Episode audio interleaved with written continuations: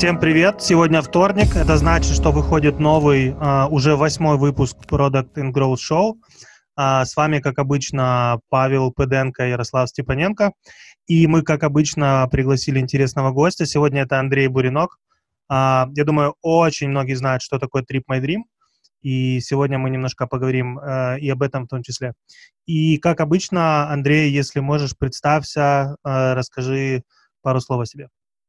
Всем привет, ребят, спасибо за приглашение. Я хотел добавить, я вас поздравляю с восьмым юбилейным выпуском и с их э, несменными ведущими. Ребята, я просто слушаю ваши выпуски, это прикольно сегодня быть в этой студии. Вы знаете, вчера я писал э, видео, вчера был последний день на э, какой-то из бэтчей YC, и там нужно было э, заполнить анкету, я заполнял ее месяц, тысячу раз передумал, что написать, какой продукт мы строим, чем отличаемся от конкурентов, э, вся история, traction э, и так далее. И надо было последнее, что сделать, видео записать. Я две недели не мог сесть и записать минутное видео.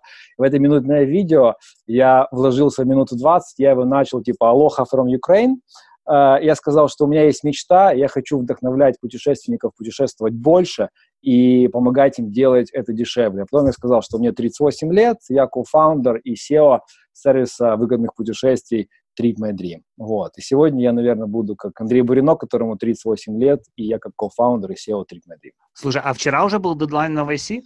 Вчера было 25 сентября, вчера был дедлайн на YC. Сегодня просто Ярослав Важнюк как раз группу сделал, вот эту украинцы, которые подаются на YC, и там э, фаундеры, которые были, грубо говоря, в предыдущих компаниях, в предыдущие года, пишут массово рекомендации фаундерам из Украины, которые подаются сейчас. Поэтому, наверное, после этого разговора я тебя в эту группу добавлю, потому что там все ребята, и People.ai, и PodCube, и Chat Fuel, а, и так далее и тому подобное, они все друг другу как бы саппортят. Короче, прикольная, прикольную инициативу Ярослав придумал.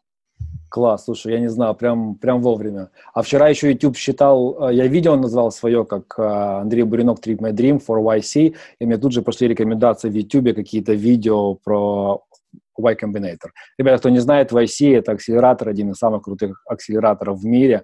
У них, по-моему, два бэтча, то есть два набора каждый год туда подается и плавится порядка 75 тысяч стартапов со всего мира. А, они на интервью, которое проводят по скайпу, либо как-то онлайн, отбирают где-то 750 стартапов, и потом к ним едет туда уже в долину порядка 100-150 всего лишь компаний. Поэтому отбор такая воронка ну, очень узкая. Очень узкая. Слушай, а вообще у меня с тобой, наверное, самая интересная история знакомства, потому что когда ты участвовал в конкурсе, который ты делал, там надо было записать видео, и ты за это видео дарил билеты в Турцию. А потом я помню, когда я записал это видео и не выиграл билеты, буквально через какой-то момент а, мы приехали в аэропорт, и в аэропорту я вижу твое лицо, значит, на огромном билборде, а, которая висит и призывает путешествовать дешевле. И тогда я подумал, что ты реально много инвестируешь в личный бренд. Расскажи, пожалуйста, ты все-таки сейчас себя больше как идентифицируешь? Как блогер, как стартапер, как бизнесмен, или это все часть одного и того же? Я стараюсь себя не идентифицировать, потому что чем больше тегов мы на себя навешиваем, тем больше мы заключены в определенные рамки.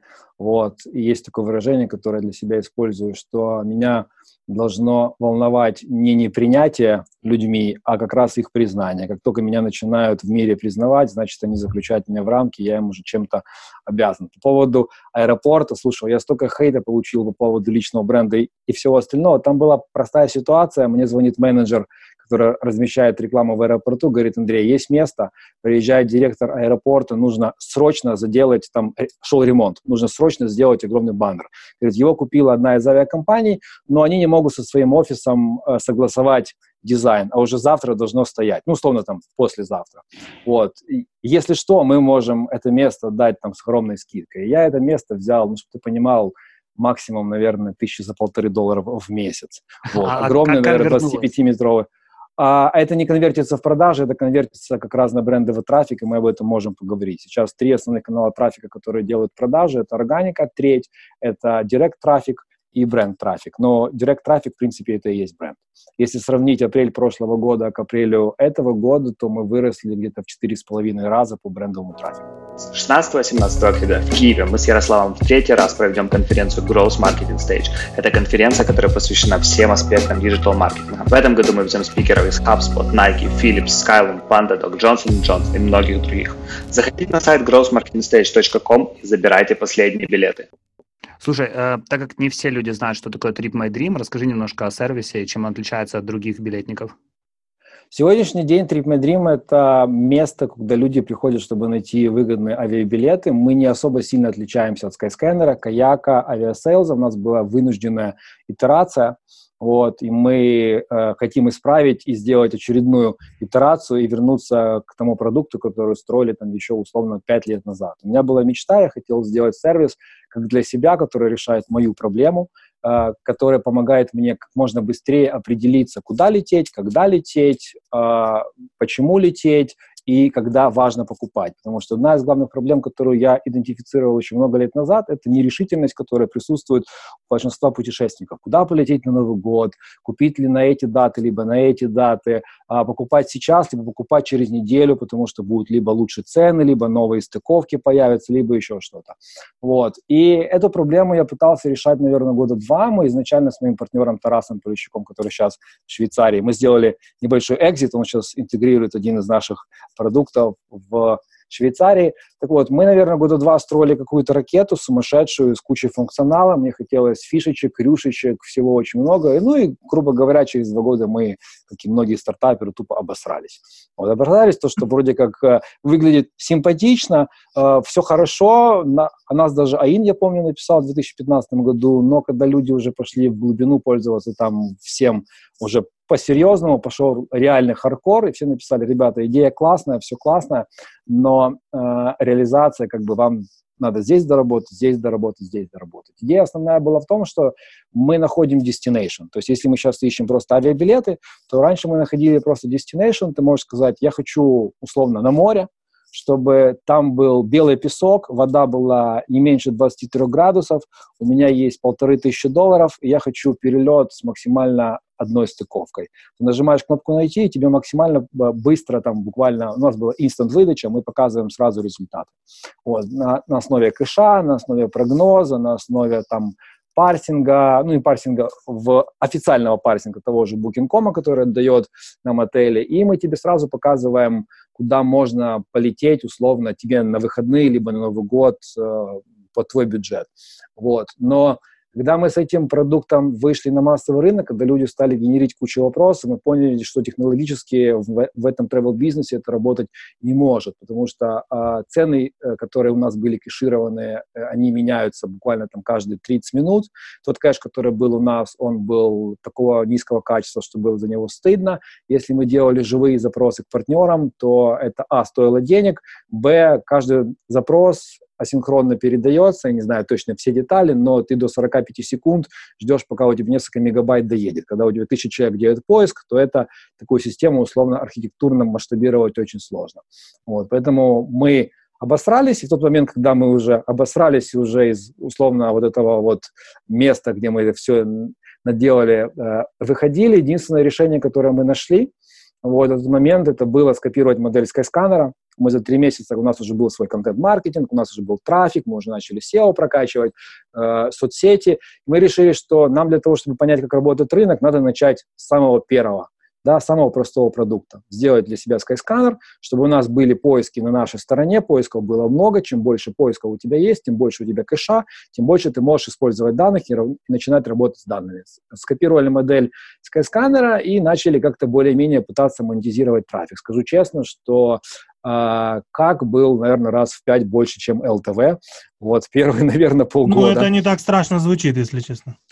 Для кого как? Слушай, а как вот сумма? Сколько Когда ты работаешь за свои деньги, э, туда. Я сейчас дальше историю расскажу. И мы тогда вот, когда вот э, уже отмылись от э, того всего, где мы обделались, начали строить новый продукт, и нас пригласили в Швейцарию, и мы там поехали на конкурсе стартапов Seed Stars World, выиграли Travel Track с возможностью получения 500 тысяч долларов. Украина восприняла нас как героев, все СМИ, которые могли, написали, люди думали, что мы с собой в сумках везем деньги, условно встречали в аэропорту, я был на всех телеканалах, на самом деле мы деньги не брали, мы до сих пор бутстрепимся, вот, но многие, когда нас видят говорят, ну, вы такие успешные, потому что вы же деньги выиграли, приз, и, во-первых, мы не успешные, у нас такие же проблемы, как и у всех, и я там на грани банкротства каждые три месяца, условно, ну, вот, и я говорю, что ничто не мотивирует так зарабатывать больше, как возможность обанкротиться через три месяца. Вот, наверное, это одна из причин, почему мы бутстрапимся. Вау, слушай, э, Спасибо за честную такую честную историю. Расскажи, вот если про деньги говорить, то сколько у вас один платящий пользователь стоил в тот момент, когда LTV в пять раз больше было? Но в тот момент нам пользователь, наверное, на, на, начинался где-то, я сейчас точно не помню эти цифры, но, наверное, от 100 долларов. Учитывая, что мы зарабатывали в тот момент на авиабилетах в среднем 8, на отелях в среднем 32. Вот. А, но отели продавались очень мало, потому что это больше кросс-селл, все знают Booking.com, и перебить Booking.com ремаркетингом, даже имея white label и все остальное, безумно сложно. Вот, сколько мы по пандеров не открывали, сколько мы не редиректим к ним на сайты, мы директим там 1300 в месяц точно на Booking.com, вот, то это не работает у них есть просто одно условие. Если в рамках твоей сессии транзакция не совершилась, то ни хера денег не получишь. А ремаркетят они безумно. Вот, мы начинали, наверное, где-то со 100 баксов, потом, я помню, радовался, когда мы дошли до 37. Вот, сейчас у нас э, PPC-трафик работает на 100% ROAS, не знаю, ROAS — это Return on Advertising Spend, то есть если мы выходим в ноль, и мы используем э, основные три модели атрибуции, марков у нас с марковым не сложилось, мы не научились его делать, по Funnel-Based атрибуции, по Last Click и по First Click мы выходим сейчас по VPC трафику в 100% ROAS, то есть работаем в ноль. Но ни у кого в тревеле не окупается клиент сразу. Тут очень низкая маржинальность, вот здесь высокая конкурентность, и все знают, что Booking.com, это Booking Holdings, в него входят Booking, Kayak, Rental Cars, Agoda и еще куча сайтов. Э, они вместе с Expedia каждый тратит не меньше 2 миллиардов долларов только на Google Ads каждый год. Поэтому конкурировать там нереально. Поэтому, когда меня спрашивают, Андрей, почему ты не поднимаешь деньги, говорю, а на что я потрачу деньги? Ребят, ну, как бы команда окей, там мне сильно много не надо, я могу своими там закрыть. Но если деньги мне выходить на новый рынок, то это трафик из Гугла, то я тупо инвесторские деньги солю на Google, и что? И потом мне снова поднимать деньги на инвесторские деньги. А модели, э, модели, которая может тебе позволить найти тот канал трафика, который монетизируется и быстро, и возвращает тебе, но я, сказать, если честно, магию такую не нашел. То есть у нас есть, у нас лучше всего качает бренд. Поэтому мы качаем в бренд.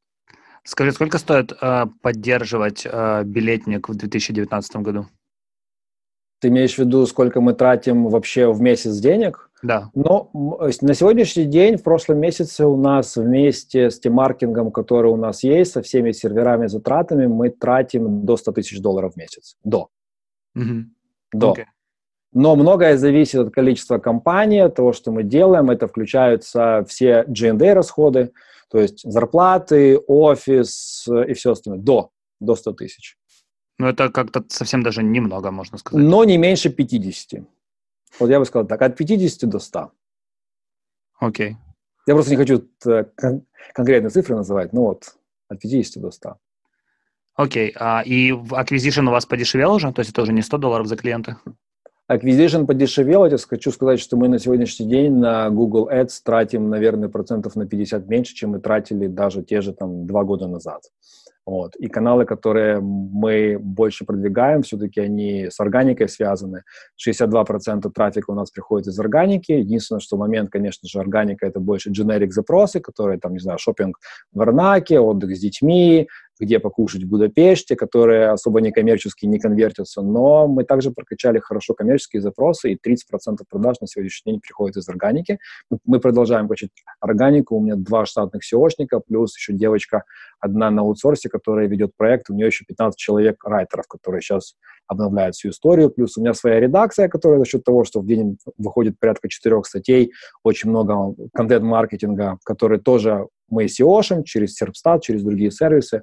Вот. И 62% трафика в среднем это органический трафик. Трафик, который конвертится хорошо, это все-таки больше бренд, брендовые запросы через Google. Пытаются очень многие конкуренты покупать, выкупать трафик по TripMyDream. Вот. Мы закрываем время от времени эту историю. Ну, если хотят, пусть, пусть покупают. Вот. Мы качаем бренд, и бренд вместе с прямым, прямыми заходами приносит больше половины всех продаж. А можешь чуть детальнее рассказать? Вот мы качаем бренд это. Это что? что, что Мы качаем бренд, это узнаваемость бренда, это понимание, о чем бренд, это онбординги. Если человек подписывается, например, у нас 230 тысяч подписчиков имейлов, то ему там в течение полутора месяцев приходят автомейшн письма, которые говорят там, привет, ну, я там пишу, да, привет, я Андрей Буринок, я основатель сервиса, в ближайшие полтора месяца я в течение 10 писем буду тебе рассказывать о всех наших сервисах. Я рассказываю о рынке авиабилетов, как устроено, о наших фичах, о том, как мы а, вообще создали компанию с фаундером, история происходит. Плюс я каждую неделю сейчас пишу письмо на все эти 230 тысяч человек, создаю какую-то рассылку, рассказываю, вовлекаю. Очень сильно э, бренду помогло, когда я два года назад решил совершенно случайно сделать YouTube-канал. Совершенно случайно. Я думал изначально сделать канал типа про travel, который мы бы спонсировали каких-то ребят, которые путешествуют, мы бы туда интегрировали Мивину, э, Рексону, вот, Киевстар, банки, шманки и так далее, зарабатывали бы деньги. С одной стороны, с другой стороны, мы бы не, не нужно было идти на телевизор. Я думаю, Паша, ты как работающий на плюсах знаешь, сколько стоит реклама на, на телеке. Мы бы сделали свой телевизор и, соответственно, помогали бы развивать бренд. Но побывав в агентстве Air и посчитав, сколько в итоге это будет сотен тысяч долларов стоить история, я понял, что я не имею никакого опыта в YouTube, кроме того, что я знаю, как мои дочки смотрят, как какой-то дядя киндер-сюрпризы открывает, и почему-то там много миллионов просмотров. Вот. То есть я, я о своем YouTube ничего не знал. И мы сидели и думали, что делать, как зайти в YouTube. Я говорю, ребят, пока я не знаю, как он работает, я, как всегда, буду делать сам, я чаще всего в компании все начинаю делать сам, а потом отдаю. Вот настраиваю, потом отдаю. То есть я там Facebook вел до 100 тысяч сам, я email-маркетингом занимался сам, я PPC пробовал сам. Вот. А, и я просто взял телефон и пошел снимать видео. Вот. А там через 3-4 месяца мне уже понравилось. И потом я уже втянулся. А потом у меня появился проект, я решил снимать про наших ребят, которые живут по всему миру. Ребята, которые путешествуют, я думаю, каждый, когда приезжает в любое место, он думает, блин, а как бы я здесь жил, как бы я снимал квартиру, где бы я здесь, не знаю, продукты покупал, куда бы мои дети ходили, в садик, я, я бы здесь бы с женой по набережной гулял, здесь бы я бегал, там бы мы играли в футбол. То есть каждый условно применяет себя, смог бы я здесь жить. Вот. А наших много ребят переехали по, по всему миру, я решил снять проект «Экспаты», в котором я просто показываю, как наши разные ребята живут по всему миру, устроились, и мы за два сезона сняли уже больше 20 стран. Кстати, вот сейчас на правах э, лояльного э, подписчика твоего канала офигенный абсолютно выпуск про Гонконг, про экспаты в Гонконге. Я, это была вообще моя мечта пожить в Гонконге, побывать там, и я ну, в прошлом году впервые там побывал, смотрел на это все, и как раз эти же вопросы задавал. Сколько стоит квартира, как я могу здесь жить. Короче, ребята, если вы не подписаны еще на экспаты, то обязательно сделайте это. Или как минимум посмотрите один выпуск, мне кажется, а если там будут города, которые вас интересуют, то вы как минимум много нового о них узнаете. Спасибо. Мне прям, мне прям приятно. Мне YouTube он такой жесткий. очень понравился выпуск, кстати. Я просто люблю Барселону как город, там тоже интересная история. Там, ну, и, интересно было, потому что была живая история с э, человеческой жизнью. Я не помню, да. там, как девушку звали, да, но там прям ты знаешь, как фильм посмотрел, то есть Барса-Барса, но там э, с точки зрения контента было интересно посмотреть это все. Да, я помню этот выпуск, я приехал с воспалением легких, и каждые две минуты мы останавливали съемки, я кашлял, что я не мог идти, я ждал, а потом а, ребята, стой, стойте, я сейчас откашляюсь. А ты знал, что ты болеешь и поехал снимать? Знал, да, знал. У меня половина съемок, э, я с какими-то болячками, я раньше ходил в очках, потому что два оператора идут задом, люди меня там хейтят, типа, что ты, мудак, идешь в очках, смотришь в разные стороны, а я иду, чтобы контролировать, как идут два оператора, смотрю на них, и они идут задом, и чтобы они не врезались ни в кого, никуда не, не ударились и так далее. Короче, ну, это сложный процесс. Но зрителю сложно объяснить, почему ты в очках. Сейчас я уже, правда, без очков хожу, но мы научились. Слушай, а расскажи немного, сколько времени ты тратишь на бизнес, сколько времени ты тратишь на блогерство? Потому что если смотреть за твоим инстаграмом, такое впечатление, что ты постоянно где-то. И, кстати, когда мы с тобой пытались договориться про этот подкаст, мне кажется, мы раза четыре переносили дату, потому что ты или куда-то улетал, или еще не прилетал, или еще была какая-то причина.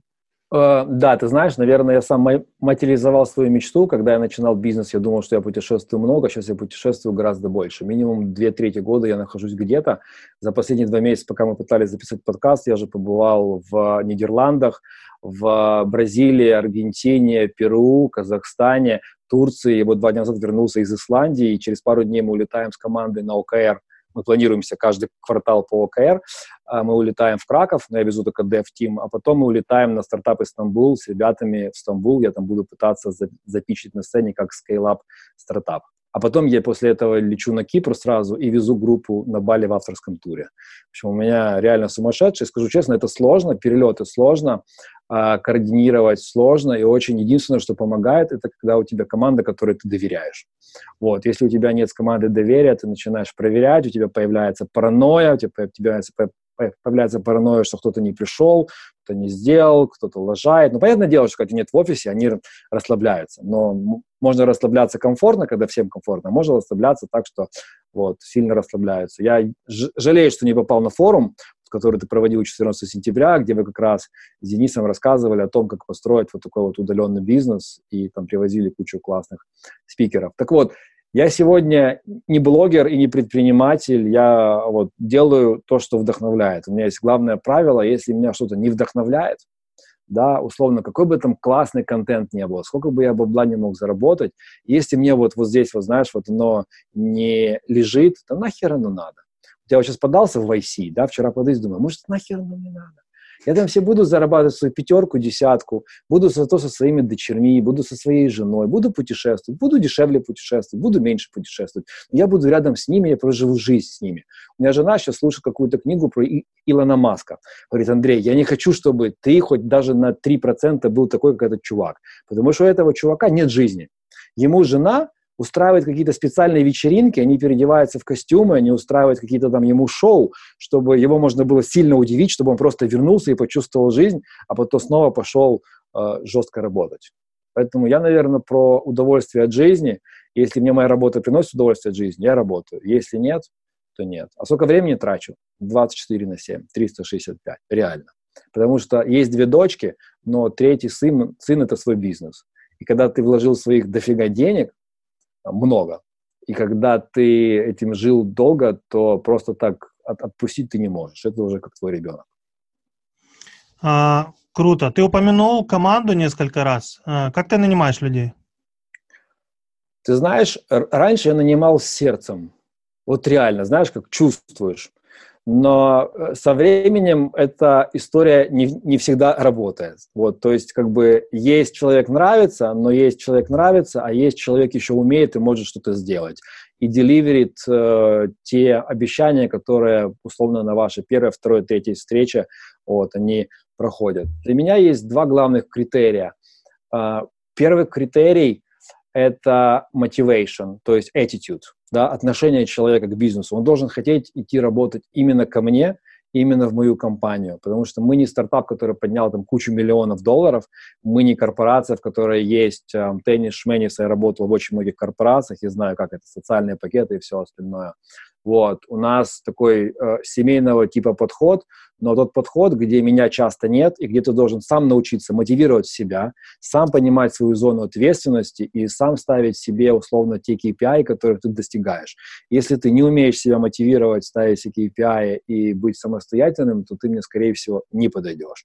Здесь самая первая важная мотивация. Каким бы ты крутым спецом не был, какой бы у тебя там traction в прошлом не был, если у тебя нет мотивации работать со мной, с моим продуктом, мы не сработаемся.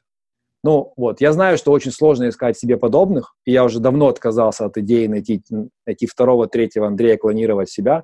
Это нереально, поэтому я уже, знаешь, других людей с другим видением, подходом к жизни, всему остальному, э, вот скорее на них больше смотрю с, с инакомыслием, но с разумным инакомыслием. Я сейчас искал продуктов, вы знаешь, есть такие продукты, которые молодые, но с таким ярко выраженным юношеским максимализмом, они там год-два поработали и уже прям боги продуктов, и денег хотят, и рассказывают тебе, и условия ставят.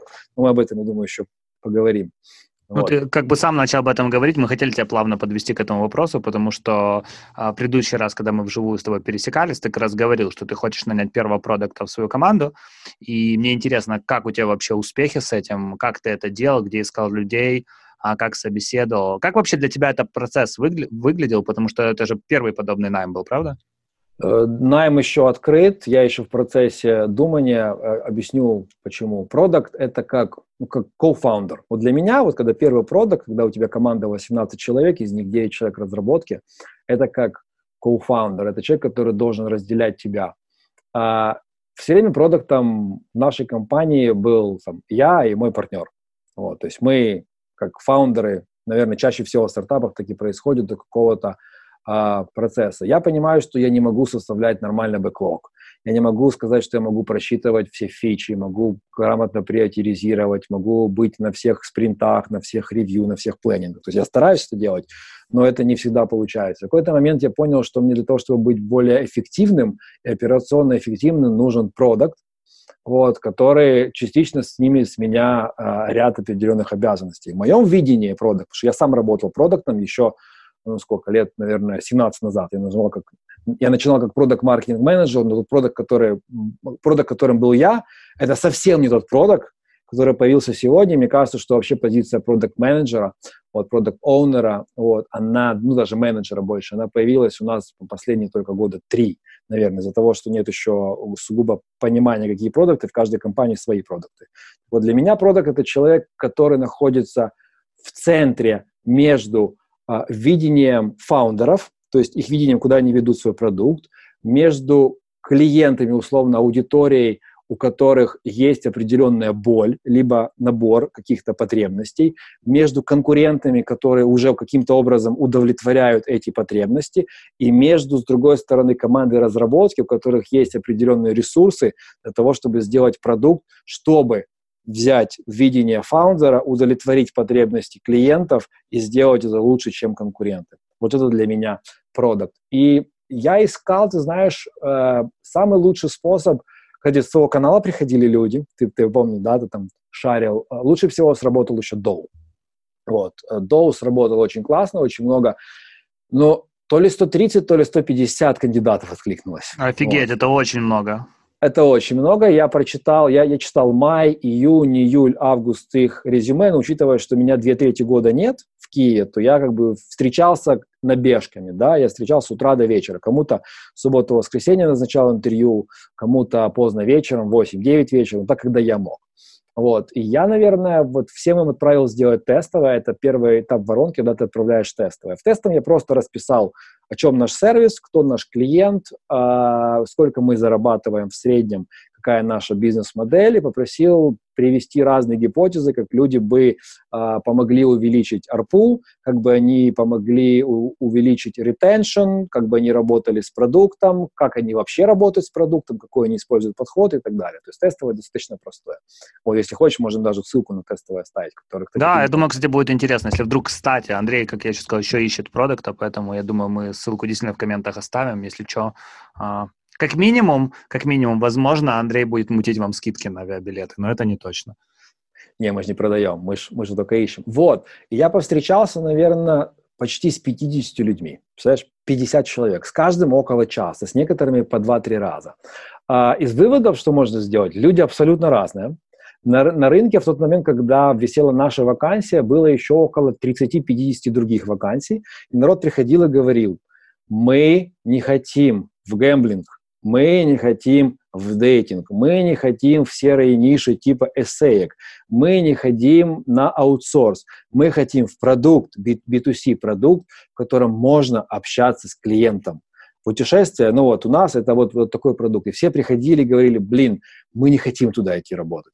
Вот, и ты знаешь, когда я посмотрел многих людей, я понял, что есть хорошие школы, я не буду называть компании эти, да, но школы гэмблинга, школы дейтинга, но у меня такое ощущение, что эти люди чем-то испорчены. Они очень классные, их, знаешь, их надрессировали, с ними были жесткие чаще, но они какие-то, вот, ну, как-то мышление другое, такое, знаешь, как бы на «е» запикай, бать. Да, вот такое вот, вот, вот такое вот у них э, есть где-то мышление. Много классных, интересных ребят, но вот я искал продукт, у меня must-have э, skill был аналитика. То есть у меня нет бизнес-аналитика, я сам самоучка, я пытаюсь всех условно таскать, чтобы все там через Аршайни делали, через там э, Spreadsheet выгружали, мы там через BI разные, вот, у меня там два, три дата сайенса уже работает. То есть мы работаем с данными, но я хотел, чтобы продукт пришел с аналитикой. Пусть он не руками все умеет делать, но глубокая аналитическая связь, потому что мне кажется, что вот в e-commerce и вообще в онлайне, если ты умеешь работать с данными, Если ты умеешь делать быстрые выводы, из данных строить гипотезы, вытаскивать чего-то, зависимости, то вот это вот самое оно, это вот основа, база. Если у тебя этого нет, то как бы ты ни составлял бэклог, как бы ты ни приоритизировал, как бы ты ни прототипировал, делал макапы и все остальное, но оно все ни к чему. Потому что самое базовое – это аналитика. А второе, что было для меня, это, знаешь, как понимание проблемы клиента. То есть продукт должен быть эмпатом.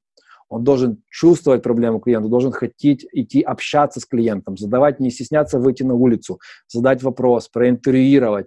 Вот. Были сильные ребята, э, но я вот еще в поиске. А расскажи, почему ты еще в поиске? То есть ты давал оферы, оферы не принимали, или ты просто еще не уверен э, в человеке? Uh, у меня был один офер с, с одним из кандидатов, вот, но мы не сошлись. Знаешь, когда ты задаешь вопрос, например, готов ли ты проинвестировать? Человек, да, да, да, я готов. Сколько ты готов проинвестировать? Ну, там, э, тысячу-полторы долларов, к примеру.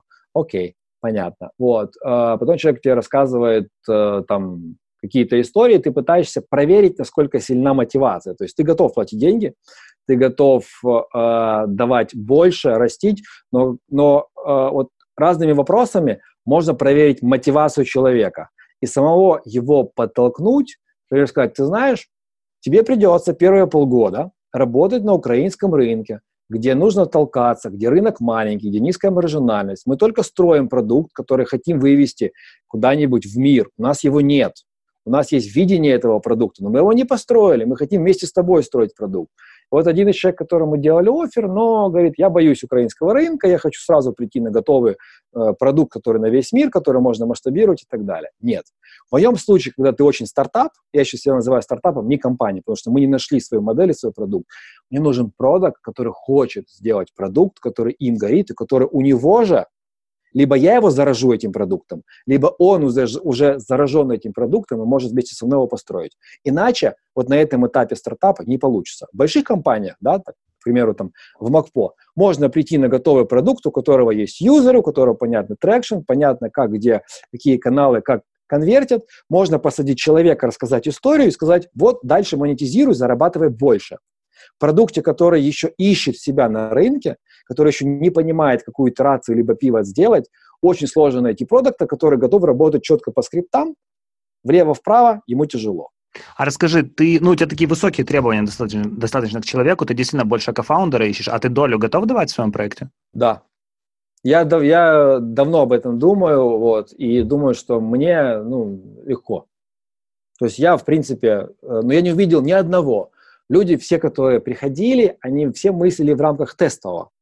Никто из них не стал мыслить в рамках надо сделать либо итерацию, либо вообще пивот. Вообще вот продукт, который вы дали задание, я дал задание по текущему продукту. Продукт, который текущий, мы с ним ничего в мире не сделаем. И с ним реально не сделаем. Конкурировать дальше со Skyscanner, и Mamonda нет смысла они гораздо крупнее. Можно им продаться когда-то, либо что-то замутить, но это вот максимум, все. Но я хочу сделать другой продукт. И никто из там 47 человек, которые пришли, не пришел с идеей сказать, не, Андрей, продукт, по которому было тестовое, конечно, классно, но его скейлить некуда. Нужно строить около продукт, другой продукт, либо давай вместе с тобой разберемся, какая проблема, придумаем solution. Я искал, скорее всего, такого и нашел. Прикольно, потому что э, из того, что я вижу на рынке, как раз больше требований к продукту, то есть пилить фичи и мейнтейнить видение фаундера, и гораздо меньше вакансий в духе «давай попробуем сделать что-то крутое вместе». Поэтому, думаю, после этого подкаста у тебя еще парочку лидов должно на интервью прийти. А, слушай, давай вернемся больше к контент-маркетингу. То есть мы уже разобрались с нашими слушателями, что ты много инвестируешь в контент, э, как брендовый от себя, так и для Trip My Dream. Но расскажи немножко о своем видеоблоге, расскажи, как этот трав конвертится в продажи, и меряешь ли ты это как-то? Никак нельзя померить, как трав конвертится в продажи. Единственный вариант, который позволяет это сделать, это посмотреть, как у тебя месяц к месяцу, либо год к году растет брендовый трафик. Все. Я не нашел способ. Когда оставляешь ссылку условно под описанием и говоришь, зайди, посмотри, ничего подобного. Авиабилеты, смотри, почему фейлятся очень многие travel-стартапы? Люди не понимают ключевое.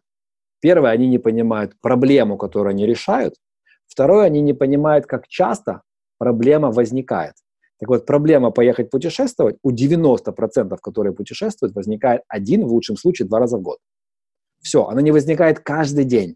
Mm-hmm. Поэтому эта проблема, она, знаешь, такая си- си- ситуативная. И здесь очень важно, будешь ли ты топ of mind у человека, когда он все равно зайдет в Google, все равно Google зайдет и напишет авиабилеты, либо авиабилеты туда-то, либо еще что-то. Все равно чаще всего человек начинает путешествие либо в Гугле, либо в строчке браузера, где пишет там название бренда какое-то. И что он вспомнит, либо когда пишет в строчке браузера, либо в Гугле, когда реклама покажется, да, там первые три у тебя платная реклама, а потом органика. Что он вспомнит, туда он и перейдет. Мало того, человек, когда ищет условно у нас, он точно так же ищет еще на Skyscanner, на Aviasales е, на Momondo, еще где-то. У него сразу 3-4 вкладки.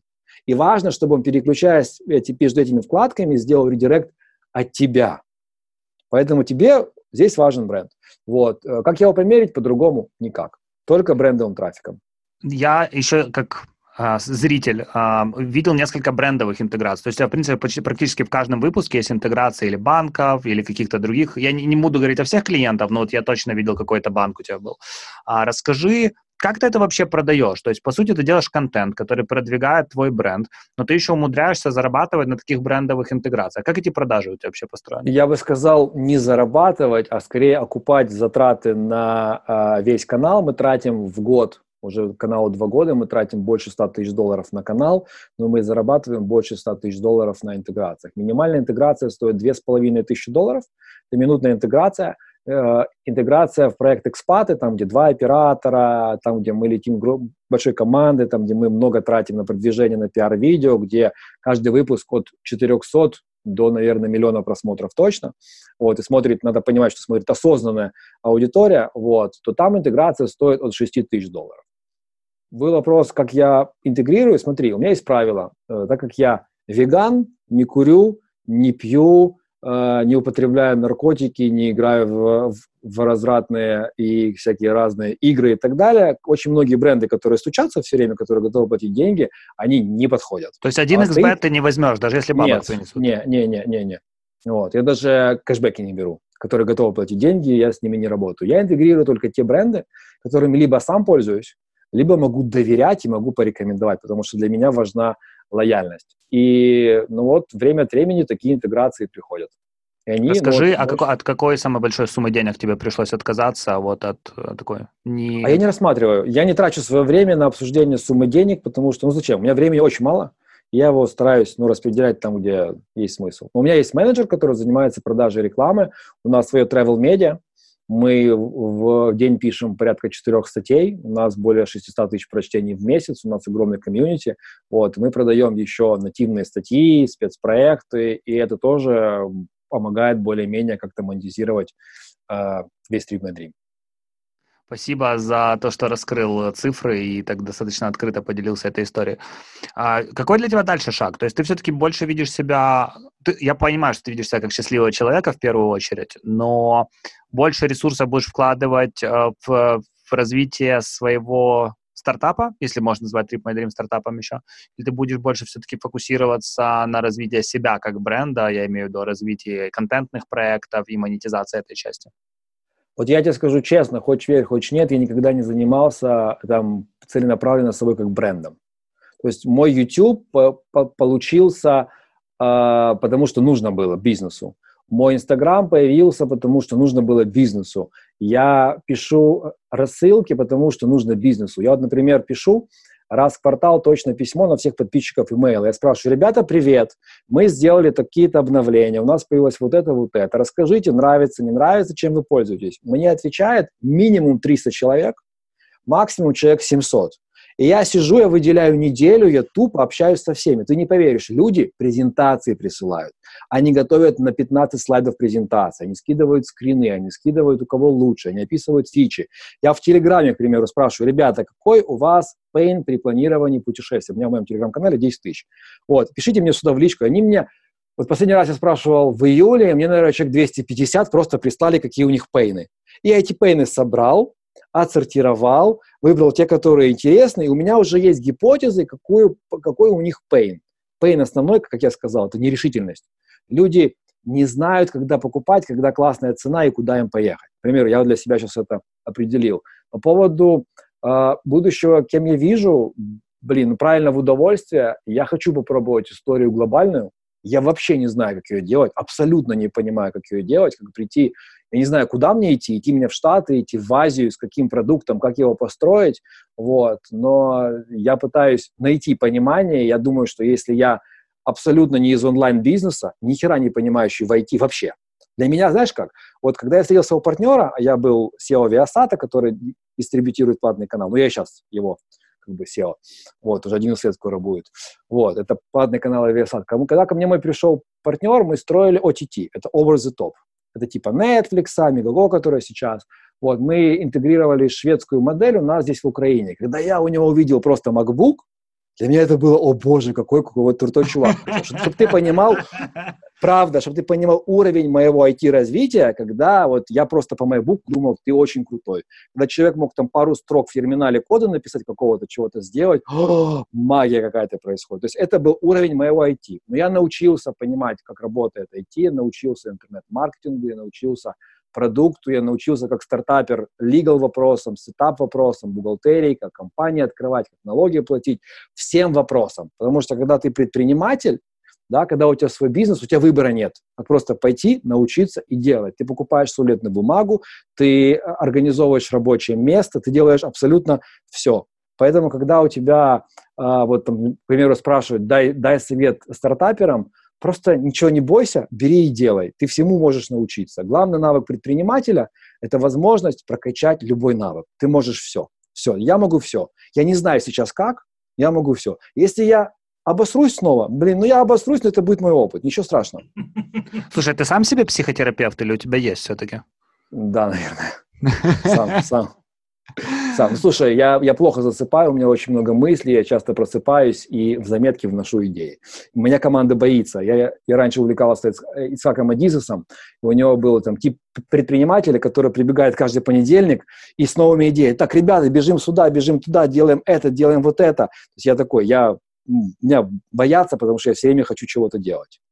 И, и инициативно.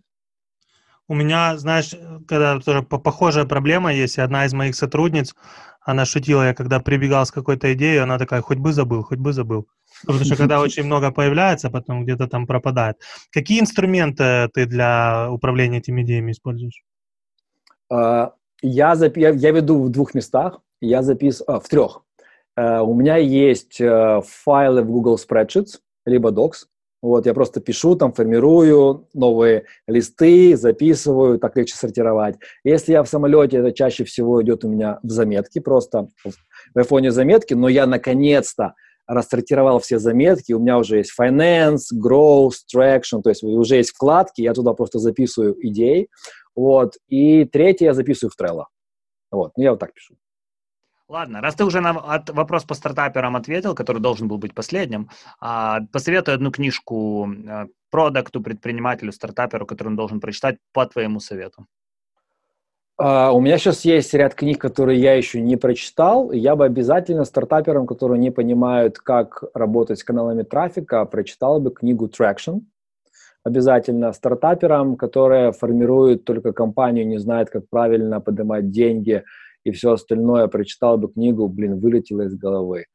А, ладно, бог с ней. Ну, лежит на полке, не могу вспомнить, как на, называется. Стартаперам, которые неплохо понимают в маркетинге, я бы обязательно прочитал бы, а, порекомендовал прочитать книгу «Hooked», она по-русски называется «Потребитель на, на, на крючке». Это просто, в принципе, основа маркетинга и любого продукта. Я бы э, прочитал бы обязательно тем, кто не понимает в аналитике, Lean Analytics, вот, это, мне кажется, это должна быть настольная книга любого продукта.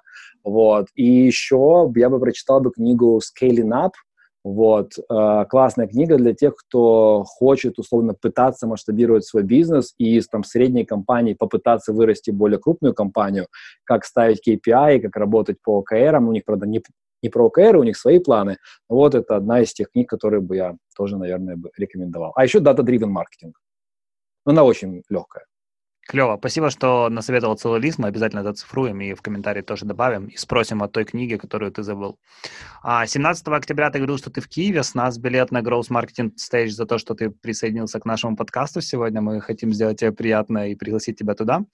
А для тех, кто дослушал нас до этой точки, важные, важные новости. Во-первых, если вы дослушали до этой точки, значит, вам было интересно, поэтому не обломайтесь, поставьте нам там звездочки, подпишитесь, сделайте нам что-то приятное в конце концов. А более того, пойдите и подпишитесь на Андрея, потому что он реально пишет интересные штуки. Я, как человек, который за ним следит в соцсетях, могу сказать, что там есть что почитать и чем вдохновиться, как минимум. Еще раз спасибо, что присоединился. Благодарю. Спасибо еще раз. И, как всегда, этот выпуск выйдет во вторник, и следующий выпуск тоже выйдет во вторник. И вообще мы всегда будем выходить по вторникам. Поэтому оставайтесь с нами и на связи. Всем пока, спасибо.